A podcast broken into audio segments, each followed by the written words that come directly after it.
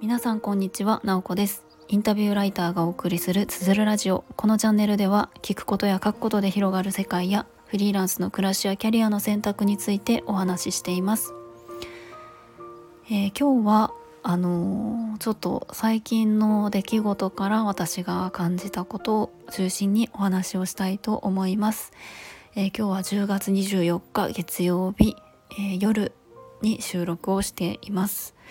皆さんいかがお過ごしでしょうか？ちょっと配信が私、えー、しばらくしていなかったのであの久しぶりな感じになりました。実はですねあのいつもいつもは割と私家にいて仕事をしていることが多いんですけれどもここ数日はちょっとあの遠くに行ったりとか外出することが多くってあのあのいろんな人に会うっていうそんな1週間でした。でえっとまあ、私の最近の状態というかちょっとあのそこからお話をするとえ、ー、とまああんまりこう絶好調みたいな感じではなくっていろいろと、まあ、頭でっかちになってしまったというか自分のこれまでの選択とかこれからやっていく方向性とかがちょっとこうぼやけてしまったりとかああれで良かったのかなとかちょっとネガティブな思考になってしまったりとかちょっとそのスパイラルから抜け出せなくなっていてあちょっとしんどいなみたいな感じがあったりしたんですね。でまあこの1週間でいろんな人に会ったりとかいろんな場所に行く中であなんか本当にしんどい時とか辛いなっていう時ってうんと一人になりたい時もあったりするんですけれどもうんと、それよりも誰かに会うっていうのが実はすごく大事なのかなっていうのを思ったんですね。今日はその話を、えー、したいなと思います。で、えっ、ー、と、まあ、ついつい私はですね、こうなんか気持ちが落ち込んでいたりすると SNS 見ちゃったりすることもあったりして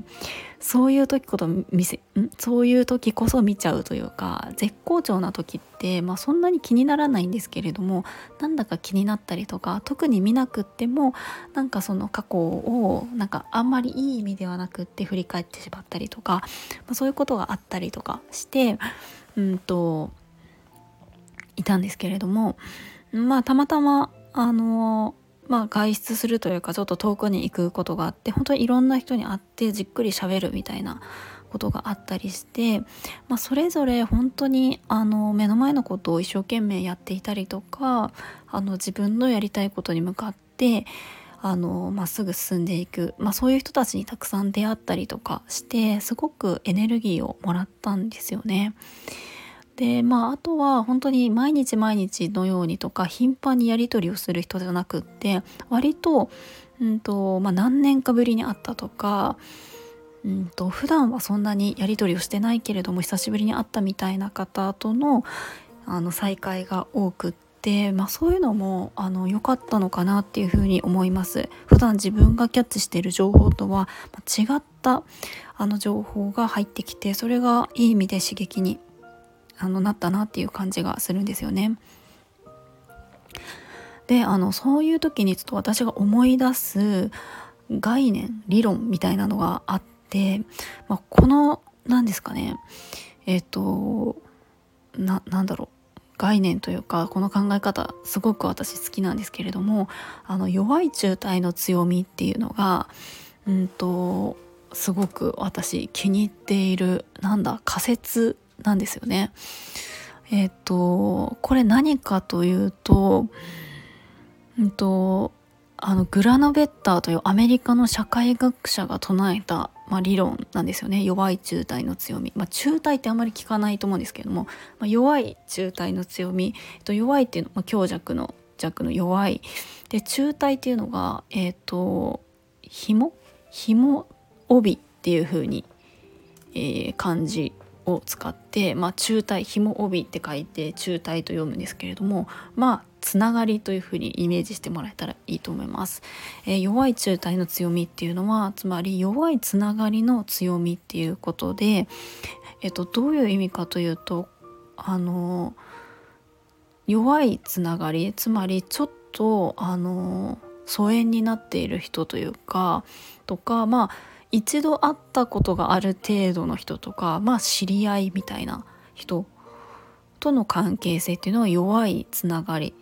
といってまあそれが結構強いよみたいなことをあのグラノベッターさんという方が言ったんですよね。まあ、割と,、うんと日常生活の中で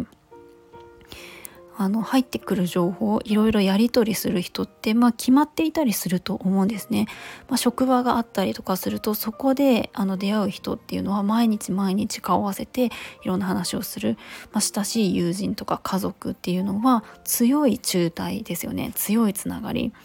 常に一緒にいたりとか頻繁にやり取りをするとかっていうのが強いつながり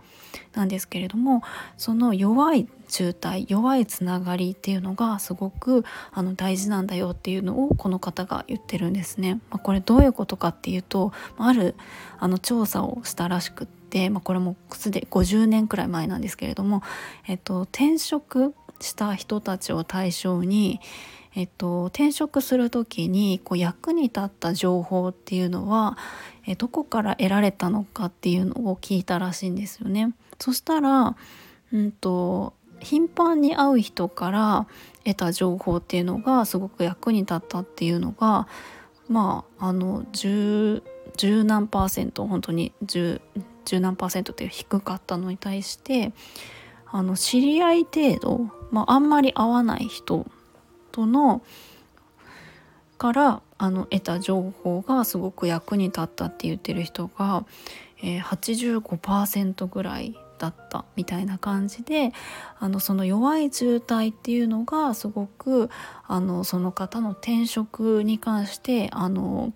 いい影響を与えたっていうのをその方は言っているんですよね。まあ、これは転職っていうところでの調査らしいんですけれども私はこれめちゃくちゃしっくりくるしなんか好きなんですよねこの弱い中退の強みっていうのが。これ何でしたかというと私実は社会福祉士の資格を持っていて社会福祉士の勉強社会福祉士の試験の勉強ってまあかなり科目が多くて21科目とかがあって、えー、かなり幅広いことを学ぶんですよね。あの生物学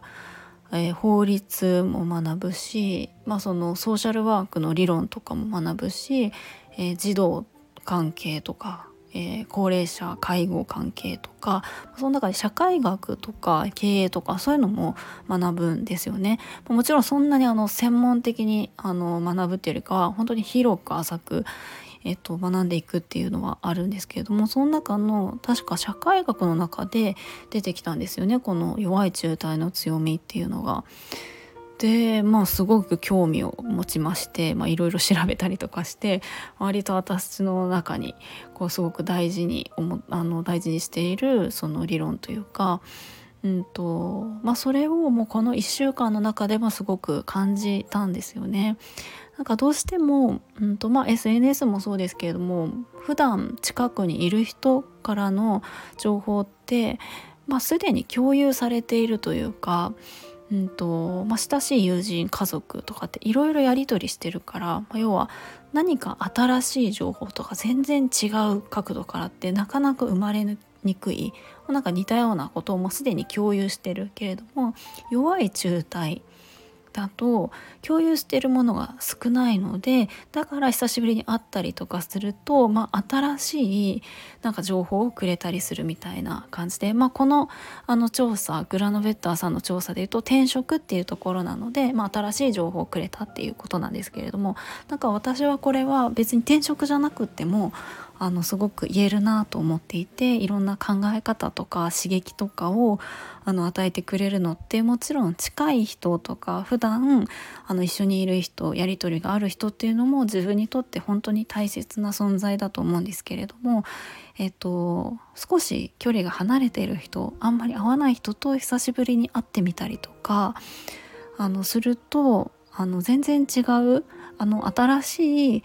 えーと、自分の視野を広げてくれるようななんか話をしてくれたりとかそういうのがあるなというふうに、まあ、感じたんですよね。まあ、もちろんそれは、まあ、会いたくない人にあの会う必要はないと思うんですけれども自分がちょっとあ気になるなっていう人に、まあ、今回もちょっと連絡したりとかしたので、まあ、もちろんそのあの影響もあったなと思うんですけれどもなんかその全然頻繁にやり取りしなくてもあの久しぶりに会って話してみるとかなんかそれってすごくあの大切なことだなっていうふうに思ったんですねだから私はそれがあって、まあ、ちょっと、まあ、冒頭でお話したようなちょっとこうネガティブな感じみたいなのからそのいろんな方からのすごくエネルギーをもらってあのなんかこうプラスに自分も前向きにあの進んでいこうかなっていう風になったのでなんかそれはすごくあの良かったなっていう風に思っています。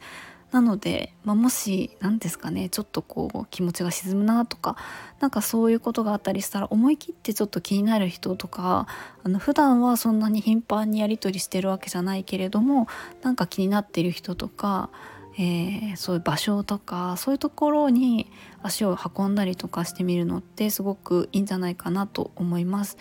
まあ、SNS とかインターネットって本当に情報がたくさんあって何かもちろん自分にとってて有益な情報をあの得られるものではあると思うんですけれどもやっぱりすごくあの情報にあふれている部分もあると思うので少しそういうところからは、えー、一旦離れてみて人と1対1でじっくりお話ししてみるとかそういうのってすごくあのいいんじゃないかなっていうふうに、まあ、思ったというお話です。はい今日も最後まで聞いていただきありがとうございます。もいもい。